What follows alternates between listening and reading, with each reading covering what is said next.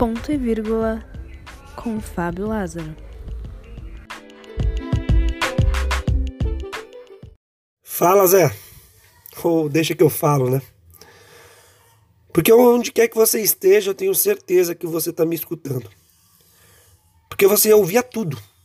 E mesmo que você não me conhecesse pessoalmente, eu tenho certeza que você está me escutando justamente porque eu ouvia tudo. E é estranho, porque é a primeira vez que estamos do outro lado do balcão, né? Anteriormente era você que falava, eu só escutava, aprendia, mesmo sem nos conhecer pessoalmente. E eu já lidei com isso. Você acaba de entrar na galeria dos grandes ídolos que eu nunca vou conhecer. Mas sabe, Zé, por muito tempo, o mistério da vida após a morte foi algo que me encabulou. Hoje eu já penso um tanto quanto diferente. Sabe por quê? Porque a vida por si só é tão cheia de enigmas que o porvir se torna, sei lá, conto do vigário. E foi com você que eu aprendi que o que se conta não é conto, e como se conta não se aumenta um ponto. Você foi meu primeiro professor muito antes de qualquer universidade.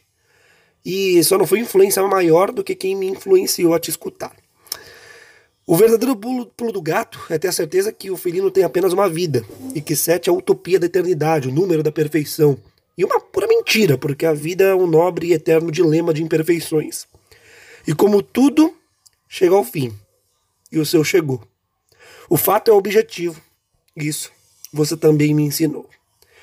E se ainda assim o gato ainda tivesse mais seis vidas, ele não daria os seus pulos, os seus Paulos, o seu José Paulo de Andrade. Muito obrigado, Zé.